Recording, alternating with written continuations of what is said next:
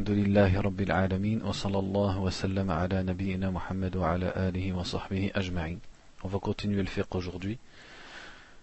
Donc il dit ici الباب التاسع في النجاسات وكيفية تطهيرها وفيه مسائل. Donc le neuvième chapitre ça, ça concerne النجاسات, c'est-à-dire les impuretés vis-à-vis -vis de la religion et comment on les enlève. المسألة الأولى تعريف النجاسة ونوعاها. النجاسة هي كل عين مستقذرة donc il dit premièrement la définition de najasa. Donc un najasa c'est tout, tout corps sale, mustaqvar, c'est-à-dire quelque chose qu'on trouve sale et que la religion nous a obligé d'éviter. Et elles sont de deux sortes. أولا نجاسة عينية أو حقيقية وهي التي لا تطهر بحال أو لا تطهر بحال لأن عينها نجسة donc elles sont de deux sortes. La première, ce sont les impuretés aïniya, c'est-à-dire elles sont impures en elles-mêmes. Ou alors haqiqiya, c'est-à-dire des impuretés réelles. Ce sont celles qui ne se purifient pas du tout, qu'on ne peut pas purifier, parce qu'elles sont elles-mêmes impures, comme euh, le crottin du, de l'âne, ou le sang, ou l'urine. La deuxième, c'est une najasa dans son statut et dans son jugement. وهي أمر اعتباري يقوم بالأعضاء ويمنع من صحة الصلاة ويشمل الحدث الأصغر الذي يزول بالوضوء كالغائط والحدث الأكبر الذي يزول بالغسل كالجنابة c'est une najasa qui est quelque chose d'abstrait et qui est dans les membres de l'être humain et qui, en, qui entraîne l'annulation de la prière ou qui, en, qui fait que la personne ne peut pas prier et ça englobe le petit hadith qu'on a déjà expliqué, qui s'en va par les ablutions, donc comme le fait d'aller aux toilettes par exemple, et le grand hadith qui s'en va par le rousl, comme al-janaba par exemple. والأصل الذي تزال به النجاسة هو الماء والأصل الذي تزال به النجاسة هو الماء donc et la base avec laquelle à la base avec quoi on enlève النجاسة c'est l'eau فهو الأصل في التطهير لقوله تعالى وينزل عليكم من السماء ماء ليطهركم به donc c'est la base dans la, dans la purification c'est l'eau comme Allah a dit, et il fait descendre sur vous du ciel une eau par laquelle il vous purifie. وهي على ثلاثة أقسام نجاسة مغلظة وهي نجاسة الكلب وما تولد منه et les impuretés sont de vis-à-vis de leur statut elles sont de trois sortes le, une, une, impureté mughalladha c'est-à-dire euh, intense dans son impureté si on peut traduire comme ça comme c'est l'impureté du chien et de tout ce qui découle du chien نجاسة مخففة وهي نجاسة بول الغلام الذي لم يأكل الطعام donc une najasa plus légère, dont le, la règle est plus et le, le, jugement est plus légère, plus léger, c'est l'impureté de l'urine du petit garçon qui ne mange pas encore.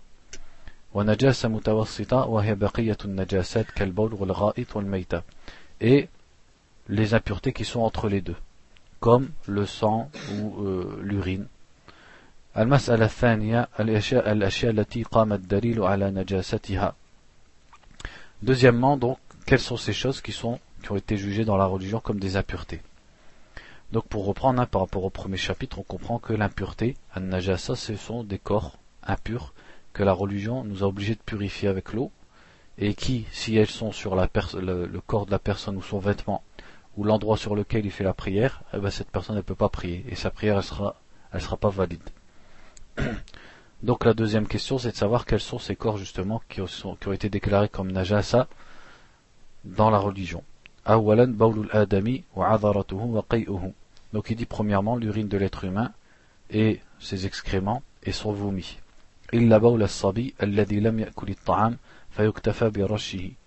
Sauf l'urine du petit garçon et non pas la petite fille, c'est spécifique au petit garçon, qui ne mange pas encore. Celui-là, il suffit de rash, Arras, c'est-à-dire d'asperger d'eau comme ça. Contrairement au lavage, qui implique le fait de verser l'eau et de frotter. Les hadiths أم قيس بنت محصن أنها أتت بابن, الله بابن لها صغير لم يأكل الطعام إلى رسول الله صلى الله عليه وسلم فاجلسه في حجره فبال على ثوبه فدعا بماء فنضحه ولم يغسله Donc conformément au hadith de Umm Qais bint Mihsan dans lequel elle, elle, a, elle a ramené un petit garçon au prophète, sallallahu alayhi wa sallam, un petit garçon dont le rapporteur il dit qu'il ne mangeait pas encore. c'est-à-dire il, était encore le sein de sa mère.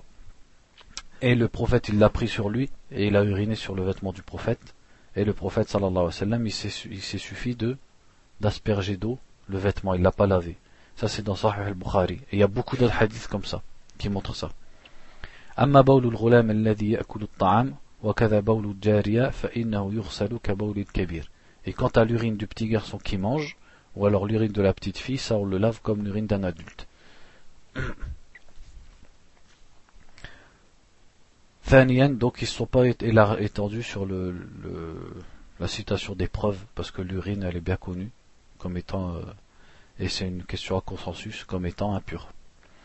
ثانيا الدم المسفوح من الحيوان المأكول أما الدم الذي يبقى في اللحم والعروق فإنه طاهر لقوله تعالى أو دما مسفوحا وهو الذي يهراق وينصب Deuxièmement, le dam al masfouh, c'est-à-dire le sang qui coule de la bête quand on l'égorge.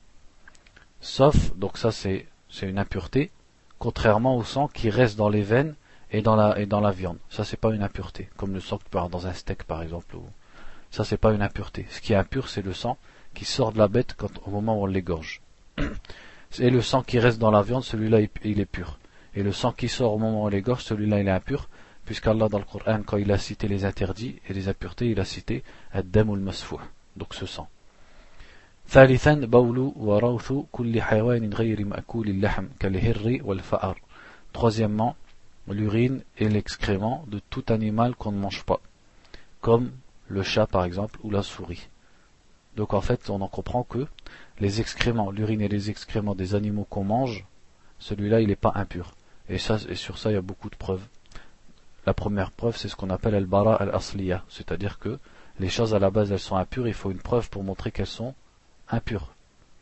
à la base elles sont pures et il faut une preuve pour montrer qu'elles sont impures. Or il y a des preuves qui montrent que, euh, par exemple le prophète sallallahu alayhi wa sallam, il a permis de prier dans l'endroit, l'enclos des chèvres, euh, des moutons, pardon. Donc bien sûr, celui qui prie dans l'enclos des moutons, il risque de tomber sur leurs excréments. Et il sera entouré par les excréments ou alors aussi le hadith où le prophète sallallahu alayhi wa sallam il a ordonné à des hommes qui étaient malades de boire l'urine des chameaux comme un médicament. Or on sait que le prophète il va pas ordonner de se guérir si ce n'est avec quelque chose de halal. Donc tout ça ça montre que les excréments des animaux purs et licites à manger, ils sont pas impurs. Quant aux animaux donc qui sont pas qu'on ne mange pas, ici ils n'ont pas cité la preuve à cette parole. رابعا الميتة وهي ما مات حتف أنفه من غير ذكاة شرعية لقوله تعالى إن إلا أن يكون ميتة Quatrièmement, la bête morte. Qu'est-ce qu'on entend par la bête morte C'est la bête qui n'a pas été égorgée d'un sacrifice religieux. Comme Allah dit dans, donc dans Surat Al-An'am, quand il a cité les interdits alimentaires, il a dit sauf si c'est une bête morte, c'est-à-dire la bête morte, elle ne rentre pas dans ce qui est permis. ويستثنى من ذلك ميتة السمك والجراد وما لا نفس له سائلة فإنها طاهرة Et il est fait exception ici de du poisson et des sauterelles, donc conformément au hadith que vous connaissez, où le prophète sallallahu alayhi wa sallam a dit Uhilla lana maitatani wa daman. Il nous a été rendu licite deux bêtes mortes et deux sangs. Et il a dit Ammal maitatan fal jarad wal hut. Quant aux deux morts, aux deux bêtes mortes, ce sont les poissons et les sauterelles. Et aussi, ils disent ici tout ce qui n'a pas de nafsun sa'ila. Qu'est-ce qu'il veut dire par nafsun sa'ila ici? C'est-à-dire euh, ce qui n'a pas de nafsun sa'ila, c'est-à-dire une âme, c'est-à-dire euh, comme les moustiques ou les mouches par exemple, euh, c'est-à-dire des animaux qui ressemblent à des insectes. Tout ça, ils disent ça, ça rentre pas, ça c'est pur. C'est-à-dire ces animaux que si tu les tues, tu vois pas de sang qui sort. C'est ça qui est voulu ici. Donc on me pose beaucoup la question sur les escargots mais j'ai jamais entendu de réponse à ce sujet. Parce que les escargots, euh, c'est une bête morte. Ils sont pas égorgés avant qu'on les mange. Et donc c'est une bête morte. Donc la base c'est que normalement c'est impur et c'est pas licite à manger. Maintenant est-ce que ça rentre dans les animaux? Comme il dit ici, donc c'est une expression que j'ai du mal à traduire. Est-ce que ça rentre dans ça? Je ne sais pas. Cinquièmement, al-madhi. Donc cinquièmement, al-madhi qui est le, le l'eau transparente et visqueuse qui sort du sexe de l'homme quand il a quand il pense aux, relations sexuelles ou quand il a une excitation sexuelle. Donc il dit donc c'est l'eau blanche et fine et visqueuse. Qui sort quand l'homme joue avec sa femme ou quand il se rappelle les rapports sexuels. La bishahwa wala wala ça ne sort pas avec plaisir ni éjaculation wala futur et il n'est pas suivi de d'une faiblesse comme l'éjaculation et peut-être même que la personne elle sent même pas que ça sort et ça c'est une impureté لقوله صلى الله عليه وسلم في حديث علي بن أبي طالب رضي الله عنه توضأ واغسل ذكرك donc conformément au hadith de Ali quand Ali il avait envoyé le Miqdad questionner le prophète sallallahu alayhi wa sallam au sujet du Madi et il lui a dit fais tes ablutions et lave tes parties intimes donc dans une version il a dit lave ton sexe dans une autre version il a dit lave ton sexe et aussi tes parties intimes donc c'est tout ça qu'il faut laver يعني min al-madi donc ce qu'il voulait dire ici c'est fais tes ablutions quand tu as eu la sortie du madi ولم يؤمر فيه بالغسل تخفيفا ورفعا للحرج لأنه مما يشق, يشق الاحتراز منه donc la religion n'a pas demandé de se laver complètement du madi parce que c'est quelque chose qui serait une grande gêne pour les gens et parce que c'est quelque chose dont on a du mal à se protéger c'est-à-dire le madi te vient comme ça tu le vois même pas et peut-être chez certaines personnes ça vient beaucoup سادسا الودي وهو ماء أبيض ثخين يخرج بعد البول ومن أصابه فإنه يغسل ذكره ويتوضأ ولا يغتسل Sixièmement, al-wadi. Al-wadi, c'est donc un, comme ça ressemble au madi, et ça sort après l'urine, pour chez certaines personnes. Donc celui qui est touché par ça, il faut qu'il lave son sexe et qu'il fasse ses ablutions. سابعا دم الحيض كما في حديث أسمى بنت أبي بكر رضي الله عنهما قالت جاءت امرأة إلى النبي صلى الله عليه وسلم فقالت إحدانا يصيب ثوبها من دم الحيض كيف تصنع فقال تحته ثم تقرصه بالماء ثم تنضحه ثم تصلي فيه Et septièmement, le sang des règles. Comme dans le hadith de Asma, où elle a dit qu'une femme avait questionné le prophète sallallahu alayhi wa sallam en disant Certaines d'entre nous, il arrive que le sang des règles touche son vêtement. Donc comment elle doit faire Et il a dit Elle le frotte c'est-à-dire elle enlève le, le gros, le gros du sang. bilma. Ensuite, elle le frotte avec de l'eau.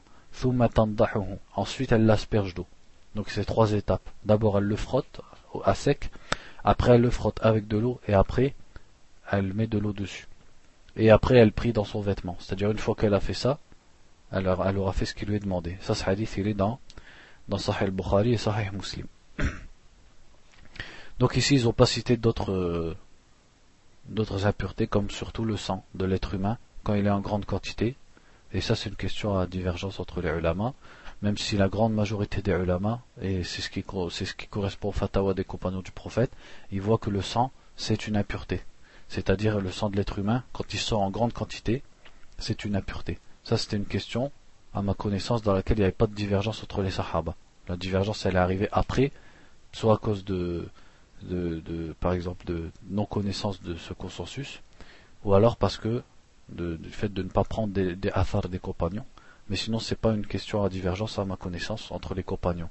Que le sang en grande quantité, comme le sang d'une blessure par exemple ou un grand écoulement du nez, ça, ça annule les ablutions premièrement, et deuxièmement, c'est une impureté qu'il faut laver. Sauf par exemple un bouton que tu craques ou un petit écoulement de sang de quelques gouttes, ça c'est pas ça c'est pas najis. Ce qui est najis c'est le sang. Ils disent al-dam al-fahish, c'est-à-dire le sang qui sort en grande quantité. Ensuite il y a al-mas'ala thalitha kayfiyatu tadhhir najasa Troisièmement, comment est-ce qu'on purifie les impuretés? أولا إذا كانت النجاسة في الأرض والمكان فهذه يكفي في تطهيرها غسلة واحدة تذهب بعين النجاسة فيصيب فيصب عليها الماء مرة واحدة لأمره صلى الله عليه وسلم بصب الماء على بول الأعرابي الذي بال في المسجد Donc premièrement, si l'impureté elle est par terre ou dans, dans l'endroit, alors ça il faut le laver avec un lavage. Le fait de verser l'eau une seule fois, qui enlève l'impureté. Donc conformément au hadith où le prophète sallallahu alayhi wa sallam il avait demandé de verser de l'eau sur l'urine du bédouin qui avait uriné dans la mosquée. ثانيا إذا كانت النجاسة على غير الأرض كأن تكون في الثوب أو في الإناء فإن كانت من كلب ولغ في الإناء فلا بد من غسله سبع غسلات إحداهن بالتراب Deuxièmement, si cette impureté est dans le vêtement ou dans un récipient, alors si c'est l'impureté du chien, c'est-à-dire que c'est un chien qui a lapé dans le, dans le récipient, alors il faut le laver sept fois, et la première fois avec la, de, de turab, c'est-à-dire de la terre. لقوله صلى الله عليه وسلم إذا ولغ الكلب في إناء أحدكم فليغسله سبعا أولاهن بالتراب donc conformément au hadith qui est dans le, Sahih Muslim, où il a dit lorsque le chien mange walara, c'est-à-dire qu'il mange avec sa langue, c'est-à-dire il mange comme le fait le chien, c'est-à-dire il lappe en fait. Donc il lappe dans le récipient de l'un d'entre vous, qu'il le lave sept fois, la première fois avec de la terre.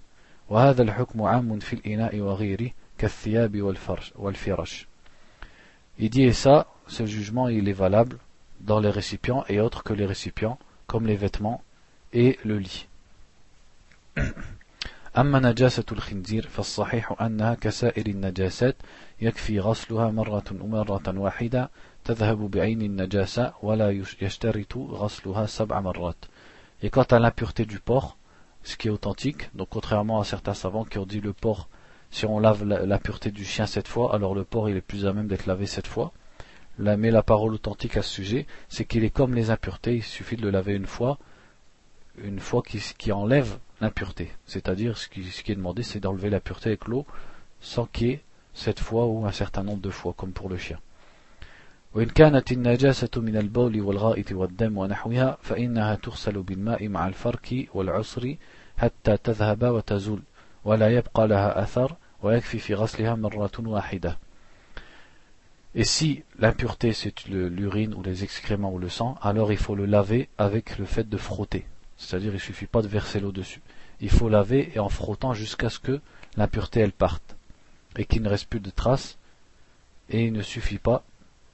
Et dans le fait de le laver, il suffit de le laver une fois. Bien sûr à condition que ça enlève la pureté. C'est-à-dire qu'il n'y a pas de nombre en fait dans le lavage. ويكفي في تطهير بول الغلام الذي لم يأكل الطعام النضح وهو رشه بالماء لقوله صلى الله عليه وسلم يغسل من بول الجارية وينضح من بول, من بول الغلام et si la pureté c'est l'urine d'un petit enfant, donc un, garçon qui mange pas encore la nourriture tout seul, c'est-à-dire il tête encore le sein de sa mère, alors il suffit de l'asperger avec de l'eau, sans le laver, c'est-à-dire sans verser de l'eau en grande quantité et en frottant. Il suffit d'asperger dessus. Marhaba. Donc conformément au hadith, donc c'est un autre hadith qui appuie par rapport à celui qu'on a vu tout à l'heure, où le prophète sallallahu alayhi wa sallam a dit on lave l'urine de la petite et on asperge l'urine du, du, petit garçon. Ça c'est dans les Sunan d'Abi Daoud et de Nasa'i et d'Ibn Majah authentifié par Sheikh al-Albani rahimahullah. أما جلد الميتة مأكولة اللحم فإنه يطهر بالدباغ لقوله صلى الله عليه وسلم أيما إهاب دبغ فقد طهر Quant à la peau de la bête morte. Donc quand la, bête elle est morte, sa peau, elle fait partie du cadavre. Donc elle est aussi impure. Donc comment elle se purifie? Elle se purifie avec le fait de la tanner. Conformément au hadith qui dit euh, pour purifier une bête, euh, la peau d'une bête morte, ihab, ihab c'est la peau d'une bête morte, il faut la tanner, d'abord. Mais ils disent ici à condition que ce soit la peau d'un animal qui se mange comme le mouton par exemple. Si c'est un autre animal, soit un animal pur mais qui ne se mange pas, ou un animal impur, alors sa peau, même avec le tannage, on ne peut pas la purifier. Ça en fait c'est une question sur laquelle il y a euh, sept avis différents entre les ulama. Mais les avis les plus forts, c'est ceux qui disent. C'est-à-dire soit tu peux tout se purifier par le tannage, puisque le hadith il est général, il n'a pas fait d'exception, donc même la, la, peau du porc, ou alors le hadith, ceux qui disent le seul, les, peaux qui se purifient, ce sont les peaux des animaux purs. Donc rentre dedans par exemple le chat qui ne se mange pas. Parce que en fait, ce qui a rendu la peau, elle était pure quand il était vivant. Ce qui l'a rendu impur, c'est la mort. Donc nous, on, ne fait que de le, que le retourner à sa pureté originelle avec le tannage. Alors que la peau qui était impure de son vivant, elle ne peut pas redevenir pure si on la tanne. Et l'autre, le troisième avis intéressant, c'est celui qui dit, ça, ça ne concerne que les animaux qu'on mange. Et c'est l'avis d'Ibn Taymiyyah, et c'est l'avis qu'ils choisissent, notamment Sheikh Abdelaziz ibn et d'autres encore. Pourquoi? Parce que, ils disent, parce que le prophète sallallahu alayhi wa sallam, il a été questionné sur une peau de mouton. Et donc il s'est prononcé, il a prononcé ce, ce, jugement sur une peau de mouton, donc on ne peut rentrer dans ce jugement que ce qui est comme la peau de mouton. C'est quoi? C'est la peau des animaux qu'on peut manger, comme le mouton. Donc le mouton, la vache, le chameau, etc. On ne peut pas comparer les autres animaux au mouton. Donc ça, c'est l'avis euh, le plus sûr, dans lequel il y a plus de, de wara, c'est-à-dire il y a moins de... C'est le plus sûr pour ta religion. Donc euh, à partir de là, si on prend cet avis-là, il faut, il faut bien comprendre que ça fait que les, les blousons en cuir en peau de porc, ils sont, ils sont haram, on ne peut pas les porter. Et que celui qui prie avec, sa, sa prière, elle passe pas Parce que c'est une impureté. ودم الحيض تغسله المرأة من ثوبها بالماء ثم تنضحه ثم تصلي فيه. Et quant au sang des règles, bah, la femme il suffit qu'elle le, elle le frotte, elle le lave et ensuite elle peut prier dans son vêtement. فعلى المسلم أن يهتم بالطهارة من النجاسات في بدنه ومكانه وثوبه الذي يصلي فيه لأنها شرط لصحة الصلاة. Donc il convient aux musulmans de prêter importance à, au fait de purifier les impuretés dans son corps et l'endroit où il prie et le vêtement dans lequel il prie, puisque c'est une condition de validité de la prière. Ensuite, il dit donc al-babul ashir fil haydi wa nifasi wa fihi masail. Donc le dixième chapitre, c'est sur le, les règles et an-nifas. Il dit al-hayd lughatan as-sayalan wa shar'an damu tabi'atin wa jibilla yakhruju min qa'ri rahimi fi awqatin ma'luma donc il dit, le al-hayd dans la langue arabe, c'est le fait de couler. Et dans la religion, c'est le sang naturel qui sort du sexe de la femme dans des temps précis, quand elle est en bonne santé et sans qu'elle ait, sans que ce soit à cause d'un accouchement. Et le nifas, c'est le sang qui sort de la femme après un accouchement. Donc al-mas'ala al-oula bidayatu waqt al-haydi wa. Donc la première question, quand est-ce que commencent les règles et quand est-ce qu'elles s'arrêtent la haïda qabla tamami tis'i sinin. Ils disent premièrement, il n'y a pas de règle avant que la femme ait au moins 9 ans. لأنه لم يثبت في الوجود لامرأة لامرأة حيض قبل ذلك puisqu'il n'a pas été rapporté de règle avant l'âge de 9 ans d'une femme.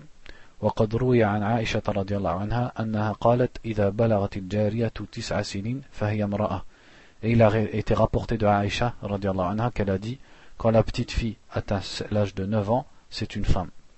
Donc ça, ça a été mentionné dans euh, Sunan Tirmidhi et de l'Bayhaqi.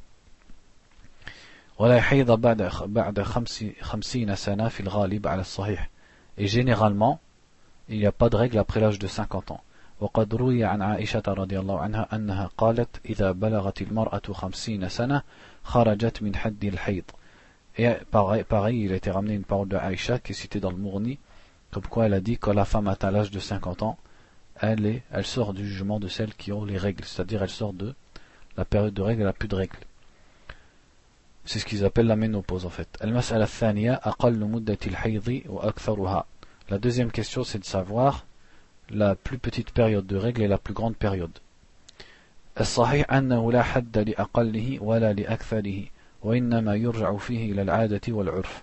Donc la parole authentique, donc il y a beaucoup de paroles de ulama sur ça, ils se contredisent et ils discutent est-ce que par exemple les règles le plus long c'est 15 jours ou pas?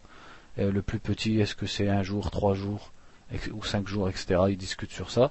ils disent ici, la parole authentique c'est qu'il n'y a pas de limite, ni euh, la durée la minimale de règle, ni la durée maximale. Mais on revient à ce sujet dans ce qu'on appelle l'urf, c'est-à-dire ce qui est connu chez les gens et chez les femmes. المسألة الثالثة غالب غالب الحيض وغالب donc la troisième question c'est comment sont les règles en général. Et ils disent en général c'est 6 ou 7 jours. لقوله صلى الله عليه وسلم لحمنا بنت جحش تحيضي في علم الله ستة أيام أو سبعة ثم اغتسلي وصلي أربعة وعشرين يوما أو ثلاثة وعشرين يوما كما يحيض النساء ويظهرن لميقات حيضهن وطهرهن Donc conformément au hadith authentifié par Sheikh al-Albani, qui est dans les Sunan, où le prophète sallallahu alayhi wa sallam, il a dit à une femme qui s'appelait Hamna, en fait cette femme elle se plaignait qu'elle avait du sang continuel. Et elle ne distinguait pas le sang de ses règles du sang qui, euh, est euh, un sang de maladie en fait, l'istihada.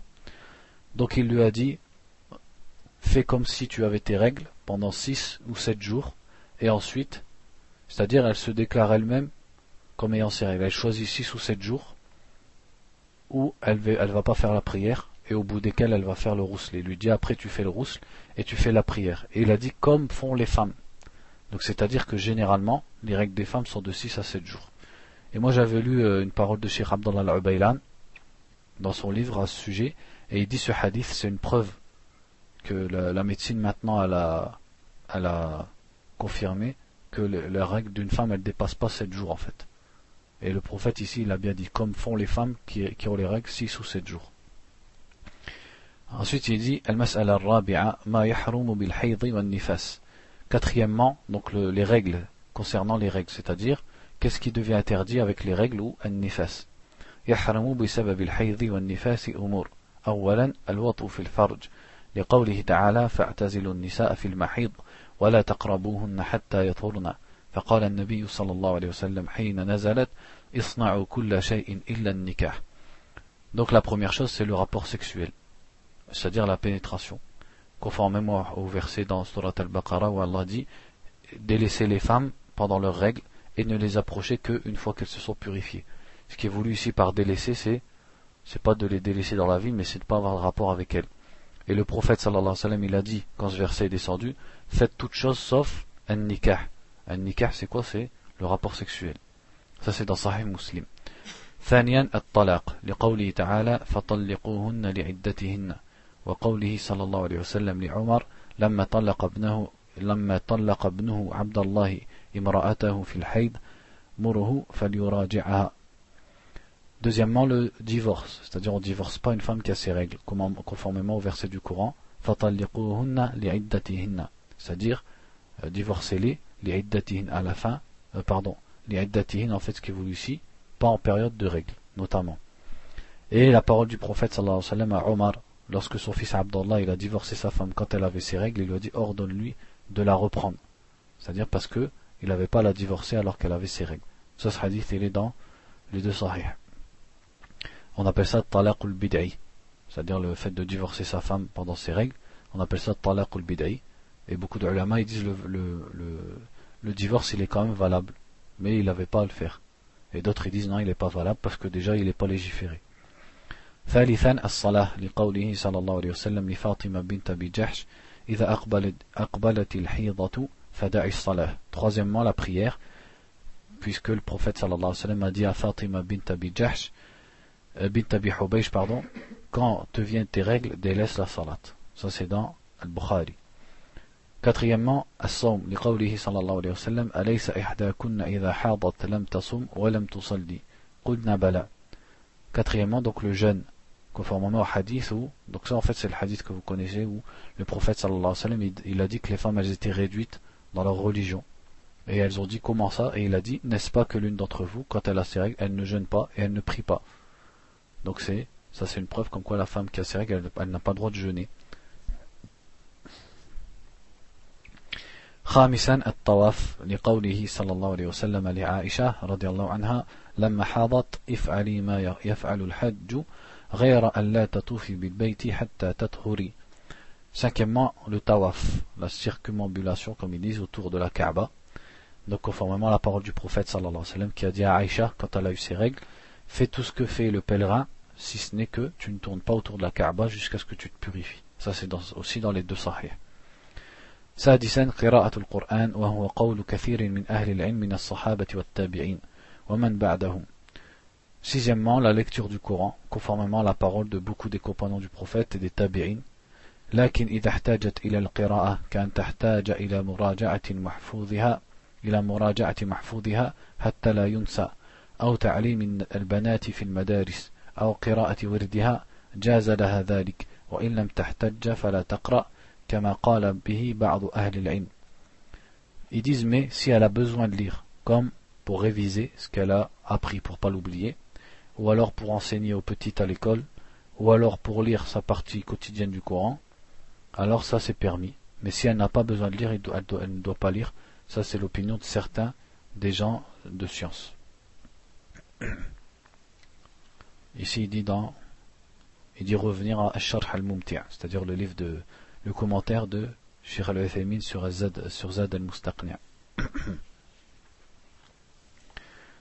سابعا مس المصحف لقوله تعالى لا يمسه إلا المطهرون septièmement le fait de toucher le mushaf le livre qui porte le Coran comme conformément au verset qui dit nul ne le touche sauf les purifiés ça on l'a déjà vu aussi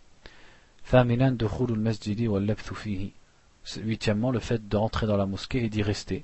Donc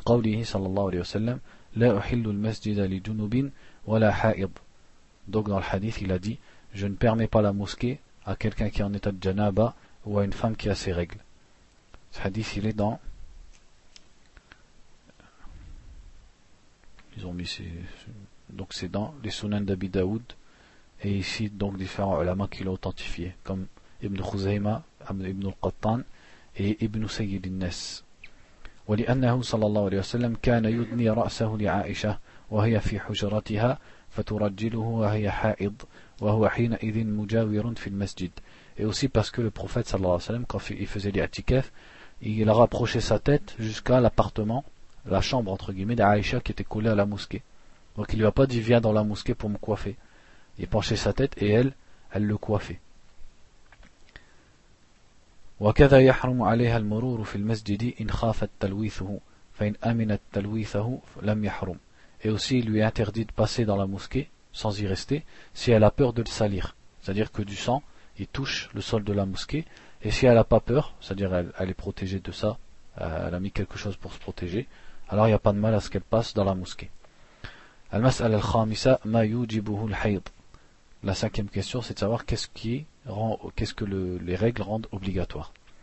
أولا يوجب الغسل لقوله صلى الله عليه وسلم دع الصلاة قدر الأيام التي كنت تحيضين فيها donc premièrement, bien sûr, les règles obligent, elles roussent à la fin des règles, c'est-à-dire le lavage corporel complet. Donc conformément au hadith qui est dans les deux sahih où il a dit à une femme, sallallahu alayhi wa sallam, délaisse la prière pendant les jours où tu, où tu avais l'habitude d'avoir tes règles, puis fais le rousse et fais la prière. ثانيا البلوغ لقوله صلى الله عليه وسلم لا يقبل الله صلاة حائض إلا بخمار فقد أوجب عليها السترة بحصول الحيض فدل على أن التكليف حصل به وإنما يحصل ذلك بالبلوغ Deuxièmement, la maturité ou la puberté, puisque le prophète sallallahu alayhi wa sallam a dit Allah n'accepte pas la prière d'une femme qui a ses règles si ce n'est avec le khimar. Qu'est-ce qui est voulu ici par le khimar Qu'on beaucoup euh, euh, chez les gens, ils confondent beaucoup les, mots. Al khimar, c'est le tissu que la femme met sur sa tête et qui cache ses cheveux et son cou. Donc une femme, entre elle et Allah, qu'est-ce qu'il lui est demandé de mettre quand elle prie? C'est juste le qamis, donc l'abaya, et le khimar. Donc le khimar, entre guillemets, ce qu'ils appellent maintenant le foulard. Et quand elle sort, il lui est demandé de rajouter le gilbeb au-dessus de ça. Donc il dit, Allah, donc il n'accepte pas la, prière d'une femme qui a ses règles, sauf avec le khimar. Donc ils disent, puisqu'Allah, il lui a obligé de se cacher quand elle a ses règles, ça montre que maintenant elle est mukallafa, c'est-à-dire elle est responsable. Or, taklif, c'est-à-dire le fait que la personne soit responsable devant les obligations et les interdits, il n'arrive qu'avec la puberté. Donc ça montre que la puberté arrive avec les règles.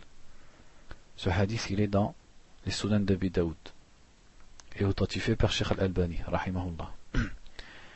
ثالثا الاعتداد به فينقضي العدة في حق المطلقة ونحوها بالحيض c'est-à-dire que la femme qui est divorcée, on compte sa idda, c'est-à-dire sa période pendant laquelle elle reste encore la femme de son mari, on les compte avec ses périodes de règles.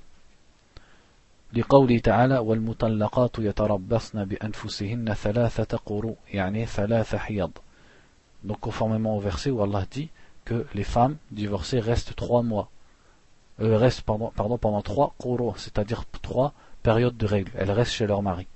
C'est-à-dire que quand le mari divorce sa femme, elle rentre pas tout de suite chez sa mère. Elle doit d'abord rester jusqu'à ce que passent trois périodes de règles.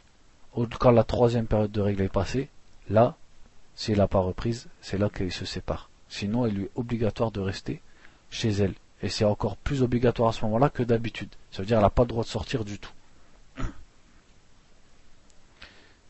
Pourquoi vous rigolez là Donc ensuite, quatrièmement, il dit Aussi quatrièmement, le fait de juger que le, elle n'est pas enceinte en, considérant qu'elle a ses règles. تنبيه إذا طهرت إذا طهرت الحائض أو النفساء قبل غروب الشمس لازمها أن تصلي الظهر والعصر من هذا اليوم ça c'est très important il dit si la femme qui a ses règles elle devient pure ou alors un nufasa celle qui a une nifes elle devient pure c'est-à-dire ses règles elles s'interrompent vous me perturbez là ses règles elles s'interrompent euh, avant le lever du soleil, le coucher du soleil, elle doit prier le dhuhr et l'asr. Donc retenez bien. Ça veut dire, en fait, ce qui est entre le dhuhr et l'asr, c'est considéré comme le temps des deux prières par rapport à ça. C'est-à-dire s'il reste une demi-heure avant le maghreb et elle a pu ses règles et elle fait son lavage, elle doit pas seulement prier l'asr parce qu'elle est dans l'heure du asr, mais elle doit prier le dhuhr et l'asr. Et pareil, donc ils vont dire ici, وَمَنْ طَهُرَتْ مِنْهُمَا قَبْلَ طُلُوعِ الْفَجْرِ لَازِمَهَا أَنْ تُصَلِّ الْمَغْرِبَ وَالْعِشَاء مِنْ هَذِهِ اللَّيْلَةِ Et si elle devient pure avant le fajr, même un quart d'heure avant le fajr, alors elle se lave et elle prie le maghrib et l'isha. لأن وقت الصلاة الثانية وقت للصلاة الأولى في حال العذر parce que le temps de la deuxième prière, c'est-à-dire l'asr ou alors l'isha, c'est le temps de la première prière en état d'excuse, c'est-à-dire par exemple en voyage ou en état de maladie, tu peux regrouper. Donc le temps du asr, c'est le temps du dhuhr aussi, en, temps d'excuse. Et c'est ce qu'on dit la majorité des ulama, notamment l'imam Malik, l'imam Shafi'i, l'imam Ahmed. Et ça en fait ça correspond à un athar de Abdullah ibn Abbas qui a dit ça. Et ce qu'on peut en profiter, notamment, c'est que l'Aïcha, il a deux temps. Comme Al-Asr, il a deux temps, c'est-à-dire un temps dans lequel tu, as le temps de le faire, et un temps dans lequel tu n'as pas le droit de repousser ta prière jusqu'à ce moment-là, mais si tu la fais à ce moment-là, elle est valable. C'est-à-dire après que le soleil devient pâle. Eh bien, l'Aïcha aussi, il a deux temps. Puisque, ici, ils disent bien, jusqu'au Fajr si c'était si le l'Aïcha il était vraiment limité qu'à la moitié de la nuit, eh ben normalement la femme qui, qui devient pure, elle devrait prier que si elle devient pure avant la moitié de la nuit. La preuve c'est quoi? C'est que si elle devient pure après le Fajr, est-ce qu'elle fait le Maghreb et l'Aïcha? Elle ne le fait pas. Pourquoi? Parce que c'est plus l'heure de ni du c'est plus l'heure de l'Aïcha. Donc ça prouve que ce qu'il y a avant le Fajr, c'est encore l'heure de l'Aïcha. Donc ça il faut le savoir, c'est que euh, l'Aïcha, elle a deux temps. Le temps normal, c'est jusqu'à la moitié de la nuit, conformément à tous les hadiths que vous connaissez, et le temps de darura, c'est-à-dire si tu as eu un empêchement et tu dois repousser ta prière jusqu'à ce moment-là, eh ben elle est encore valable. C'est encore le temps de l'Aïcha jusqu'au Fajr. Ouais, pour l'homme et la femme, ouais. Ouais, là, c'est. Là, on est, est sorti du sujet, c'est une parenthèse sur euh, le temps des prières, en fait. Mais il faut retenir, donc ce qui est intéressant ici, c'est que si la femme, ses règles elles s'interrompent avant le maghreb, elle prie euh, le dhuhr et l'asr, et si ses règles s'interrompent avant le fajr, elle fait le maghreb et l'isha.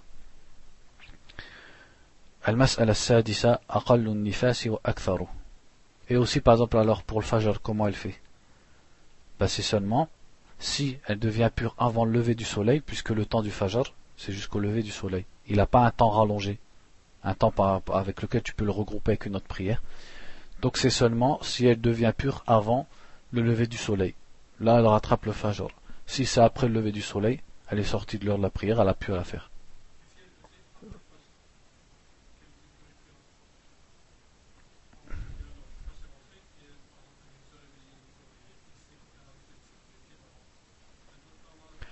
C'est-à-dire, elle sait qu'elle était pure avant le fajr. Elle fait le maghreb et l'Aïcha. Parce qu'elle sait que elle était pure au moment de où elle était encore dans l'heure de l'Aïcha. Donc là, son, pour elle, l'heure de l'Aïcha, c'est l'heure où elle se réveille. Parce que c'est comme par exemple quelqu'un qui, qui, qui dort, par exemple, c'est la prière du Dhuhr. et il s'endort sans faire exprès. C'est-à-dire, lui, il n'a pas eu l'intention de dormir euh, jusqu'à après l'Asr. Par exemple, il a même mis son réveil, son réveil tombe en panne. Et il dépasse le Asr. Quand il se réveille, pour lui, c'est l'heure du Dhuhr. Par rapport à lui, son heure du Dhuhr, c'est maintenant, c'est quand il se réveille. Puisque dans le hadith, le prophète sallallahu alayhi wa sallam, dit, celui qui dort et qui rate une prière, alors l'heure de la prière, c'est quand il se réveille. Quelle que soit l'heure à laquelle il se réveille. Ensuite, il dit La sixième question, c'est quelle est la plus petite période et la plus grande période de an-nifas. Donc là, on parle plus de, des règles. Il dit لا حد لأقل النفاس لأنه لم يرد فيه تحديد فرجع فيه إلى الوجود وقد وجد قليلا وكثيرا وأكثره أربعون يوما Il dit il n'y a pas de limite au minimum et au maximum de an-nifas. Donc nifas, je rappelle, c'est le sang qui sort après l'accouchement. Il dit, parce qu'il n'y a rien qui a été cité dans la religion pour le délimiter, et on revient à ce sujet, à ce qui, à, la réalité des choses, c'est-à-dire à, à Et il dit, et dans le dans ce qui est chez les femmes, eh ben, des fois c'est peu, des fois c'est beaucoup. Et le plus, le maximum, c'est 40 jours. قال الترمذي أجمع أهل العلم من أصحاب النبي صلى الله عليه وسلم ومن بعدهم على أن النفساء تدع الصلاة أربعين يوما إلا أن ترى الطهر قبل ذلك donc Tirmidhi rahimahullah a dit donc ça c'est dans As-Sunan il a dit les, compagnons du prophète et ceux d'après c'est-à-dire les générations d'après sont unanimes quant au fait que An-Nufasa c'est-à-dire la femme qui est Nifes elle délaisse la prière pendant 40 jours sauf si elle devient pure avant alors elle fait le rousse et elle prie donc c'est-à-dire ça c'est une erreur qu'aussi beaucoup de frères y font. T'entends par exemple il dit euh, ma femme elle a accouché, j'en ai pour 40 jours. Automatiquement, tu sais pas, peut-être ça va être 10 jours, peut-être ça va être 15 jours. Et il y en a beaucoup, ils croient que c'est 40 jours automatique. Non, ça ça revient à la femme. Le 40 jours, ça c'est le maximum Au-delà de 40 jours, elle fait son rousse, elle prie. Mais après elle, ça peut être 15 jours, ça peut être 7 jours, ça peut être euh, mohim. Donc il dit ici c'est la parole de Tirmidhi, il cite le consensus des ulama sur ce sujet.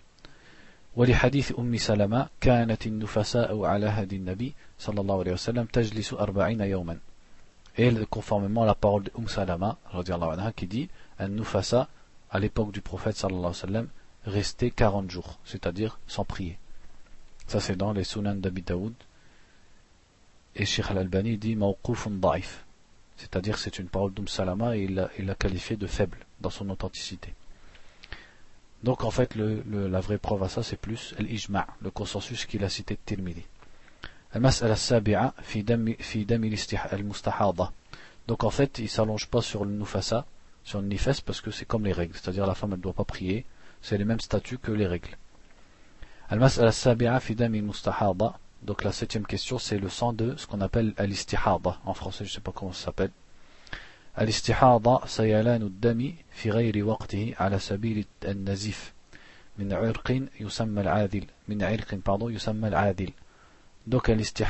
c'est le sang qui coule en dehors de son temps habituel. À cause de euh, donc je sais pas, c'est-à-dire je sais pas comment traduire ici parce que je connais pas comment ça s'appelle toutes ces, ça c'est dans la, dans l'anatomie, je sais pas.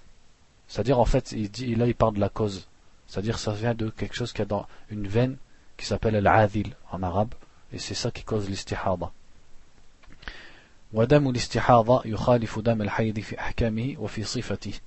Et le sang de l'istihada, il est différent du sang des règles dans ses, dans ses statuts religieux et dans ses caractéristiques. Et donc ça c'est une veine en fait qui explose à l'intérieur de la femme. Rahim, c'est le, comment on appelle ça en français? L'utérus, voilà. que ce soit dans le temps des règles ou en dehors du temps des règles. C'est-à-dire la période de l'istihara ça n'a rien à voir avec la période des règles. Et le sang d'istihada quand il coule il n'interdit pas à la femme de prier ni de jeûner ni d'avoir des rapports sexuels لأنها في حكم الطاهرات. Elle reste comme considérée comme pure conformément à الحائض. ودليله حديث فاطمة بنت أبي حبيش قالت يا رسول الله إني أستحاض فلا أطهر. أفأدع الصلاة؟ فقال لا إن ذلك عرق وليس بالحيضة فإذا أقبلت, أقبلت الحيضة فدعي الصلاة وإذا أدبرت فاغسلي عنك الدم وصلي. Donc dans le hadith, Fatima bint Abi Hubaysh, elle a dit au prophète sallallahu sallam, je suis une femme qui a l'istihada, c'est-à-dire dont le sang coule continuellement en dehors des périodes de règles. Est-ce que je délaisse la prière? Et il lui a dit non, ça c'est irq, c'est-à-dire c'est, comme on a dit, c'est, ça vient d'une veine. Et ce, n'est pas ce ne sont pas les règles. Donc quand te viennent les règles, alors délaisse la prière. Et quand tes règles repartent, c'est-à-dire quand les règles sont finies, alors lave-toi et lave le sang et prie. Ça c'est dans le Bukhari et Muslim. فيجب عليها أن تغتسل عند نهاية حيضتها المعتبرة. Donc elle doit obligatoirement se laver lors de la fin de sa période de règle habituelle. وعند الاستحاضة تغسل فرجها وتجعل في المخرج قطنا ونحوه يمنع الخارج. Alors que pour le sang de l'istihada, la seule chose qu'elle doit laver c'est le sang lui-même. Elle ne doit pas se laver elle complètement, mais elle doit laver le sang, puisque le sang, comme je vous ai dit, c'est une impureté. Et elle doit mettre dans son orifice donc du coton ou quelque chose qui ressemble, qui empêche la sortie de ce sang et qu'il se répand et qu'il coule sur ses vêtements. Et donc elle essaye de, de faire retenir ce bout de coton qu'elle va mettre pour empêcher qu'il tombe. Donc maintenant les femmes elles ont tout ce qu'il faut, c'est-à-dire dans les hadiths il y a des détails, mais maintenant les femmes elles ont tout ce qu'il faut, les serviettes, etc. Donc bah, c'est ce qu'il dit ici, il dit, et ça compense maintenant, et ça suffit, c'est-à-dire les serviettes qu'elles ont maintenant les femmes. Et ensuite elle fait ses ablutions quand rentre l'heure de chaque prière. Parce que l'istihada, donc ici il ne le cite pas beaucoup, si vous voulez, vous pouvez regarder dans, dans le Boulour al-Maram, chapitre de, des règles, et vous trouverez, les hadiths sur l'istihada. Mais l'istihada, c'est considéré chez la plupart des ulama, euh, contrairement à l'imam Malik par exemple, comme un hadith. C'est-à-dire, pour eux, le fait que le sang sorte de l'istihada, la femme perd ses ablutions. Donc, qu'est-ce qu'elle doit faire? Elle est considérée comme celui qui a salasul bawl, c'est-à-dire celui qu'il y a de l'urine qui sort tout le temps, ou des gaz qui sortent tout le temps. C'est-à-dire que tout ça, c'est la même situation. La femme qui a le sang qui sort continuellement, ou celui qui a de l'urine qui sort continuellement, ou celui qui a des gaz qui sortent continuellement. Ceux-là, donc, ils ne peuvent pas avoir leurs ablutions. Donc, qu'est-ce qu'ils doivent faire? Quand vient l'heure de la prière, ils font, ils font leurs ablutions, ils font les prières qu'ils doivent faire, avec notamment les nafilas. Ça veut dire, par exemple, il a l'habitude de faire deux rakats avant Dhuhr et deux après. Il fait ses ablutions, et là, maintenant, il regarde plus. Elle, elle regarde pas si le sang écoule, et lui, il regarde pas si l'urine ou les gaz y sortent. Il fait ses deux rak'ah nafila, et est-ce qu'il refait les ablutions avant le fard, avant la prière obligatoire? Non. Donc ces ablutions, elles vont être valables pour tout ce qu'il fait habituellement autour de la prière obligatoire. Donc il fait sa prière obligatoire, il fait encore ses deux rak'ah après, et pour l'asar, admettons que l'asar arrive. Là, il, il a fait le dhuhr. Et l'asar arrive, et il n'a pas perdu ses ablutions dans le sens, il n'a pas fait quelque chose qui fait perdre les ablutions habituellement. En dehors de son truc à lui, sa maladie à lui. Eh ben, il refait ses ablutions pour la prière d'après. C'est-à-dire une femme, par exemple, qui a l'istihad, son sang il coule continuellement, et elle n'a pas été aux toilettes, elle n'a pas lâché de gaz, elle n'a rien fait pour refaire ses ablutions. Ben, elle doit refaire ses ablutions pour l'asr.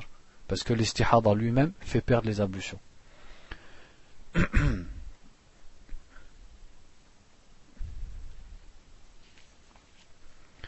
Ensuite, il dit ici, Et donc, la, le, le, la femme qui a ce, ce problème-là, elle a trois situations différentes.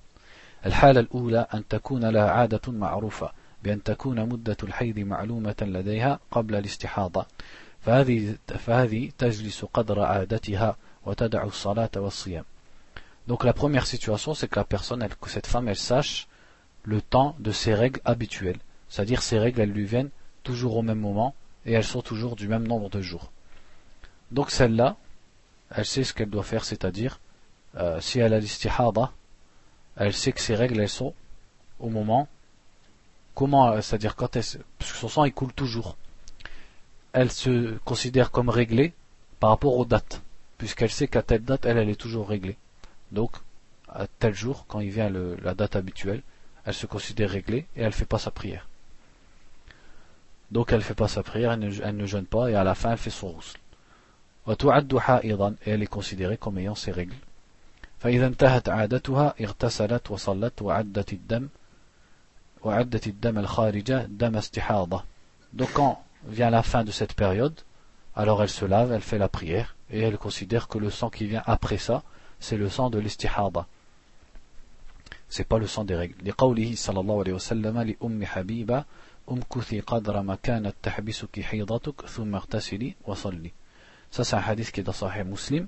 Le prophète sallallahu alayhi wa sallam, il a dit à Um Habiba, ça c'est Um, um Habiba bint Jahsh, c'est pas la femme du prophète. Il lui a dit umkuthi reste entre guillemets, c'est-à-dire tu ne fais pas la prière pendant le temps où tes règles te retenaient d'habitude. Puis lave-toi et fais la prière. C'est-à-dire ici, il l'a renvoyé à quoi? Il l'a renvoyé à ses habitudes. Donc pour celle qui a ses habitudes, elle se casse pas la tête, elle fait selon ses habitudes. الحالة الثانية إذا لم تكن لها عادة معروفة لكن دمها متميز بعضه يحمل يحمل صفة الحيض بأن يكون أسود أو أو ثخينا أو له رائحة والباقي يحمل صفة الاستحاضة دم أحمر ليس له رائحة ففي هذه الحالة ترد إلى العمل بالتمييز لقوله صلى الله عليه وسلم لفاطمة بنت بحبيش إذا كان الدم الحيض فإنه أسود يعرف أو يعرف فأمسك عن الصلاة فإذا كان الآخر فتوضئي وصلي فإنما هو عرق Donc la deuxième situation, c'est que la femme, elle n'est pas des jours habituels, ou alors elle ne connaît pas ses jours habituels, ses dates.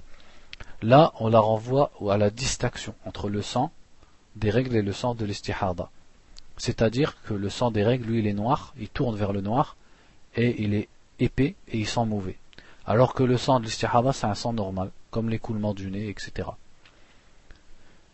Donc ça, c'est conformément au hadith où il a dit, sallallahu alayhi wa sallam, à Fatima bint Abi Hubaysh, ça c'est dans les Sunan d'Abi Daoud, et authentifié par Sheikh al-Albani, il lui a dit, si c'est le sang des, règles, alors c'est un sang qui est connu, yu'raf. Et dans une, d'autres ils le disent, ils disent yu'rif, c'est-à-dire il sent mauvais. Il dit donc, alors à ce moment-là, ne fais pas la prière, et si c'est l'autre, c'est-à-dire si c'est l'autre sang, alors fais tes ablutions et prie. Donc c'est-à-dire ici, il l'a renvoyé à quoi À la distinction entre les deux.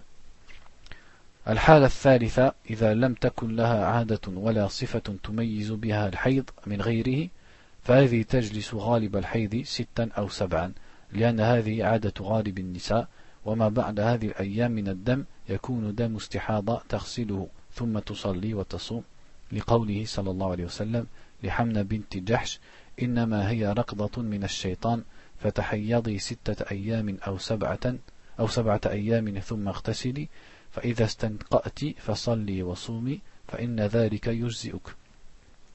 ومعنى ركضة من الشيطان يعني دفعة أي إن الشيطان هو الذي حرك هذا الدم. La troisième situation, c'est que la femme, elle est ni une habitude euh, particulière, ni elle peut distinguer le sang. Donc le sang, il coule toujours d'elle, et elle ne sait pas du tout quand est-ce que c'est ses règles, quand est-ce que c'est pas ses règles. Donc ça, c'est pratiquement, c'est très très rare puisque euh, le sang, comme on a dit, au pire, si elle ne connaît pas ses jours, elle verra que c'est pas du sang de règle. C'est très, très distinct. Donc celle-là, elle se déclare elle-même, elle choisit 6 jours ou 7 jours où elle est, elle fait comme si elle était réglée. Et elle considère que ça c'est ses règles. Parce que c'est habituellement les femmes elles ont 6 ou 7 jours de règles. Puis quand c'est la fin de ces 6 ou 7 jours, elle fait son, lavage et elle prie et elle jeûne conformément au hadith qu'on a cité tout à l'heure, où le prophète sallallahu alayhi wa sallam, il a dit à Hamna, il lui a dit, ça ce n'est qu'un raqdatun min qu'un coup du diable, c'est-à-dire c'est le diable qui a causé cet écoulement de sang, alors sois réglé pendant 6 ou 7 jours, et ensuite lave-toi, et quand tu deviens pur, prie et jeûne, et ça, ça te suffit. Donc voilà pour ce qui concerne al-mustahada, c'est-à-dire on répète, la première, celle qui sait ses jours précis, elle fait selon ses jours, celle qui n'a pas de jour, elle revient à la distinction entre les deux sangs. Et celle qui n'a ni ça ni ça, elle fait six ou sept jours, entre guillemets, au hasard, où elle va se déclarer elle-même réglée. Et elle va prendre les, statuts de la femme qui est réglée. Donc on a fini, Inch'Allah, sur le chapitre de Tahara. Et on commencera bientôt Kitab Salat, Inch'Allah, la, la semaine prochaine. نسأل الله تعالى أن يرزقنا العلم النافع والعمل الصالح وأن يفقهنا في دينه وصلى الله وسلم على نبينا محمد وآله وصحبه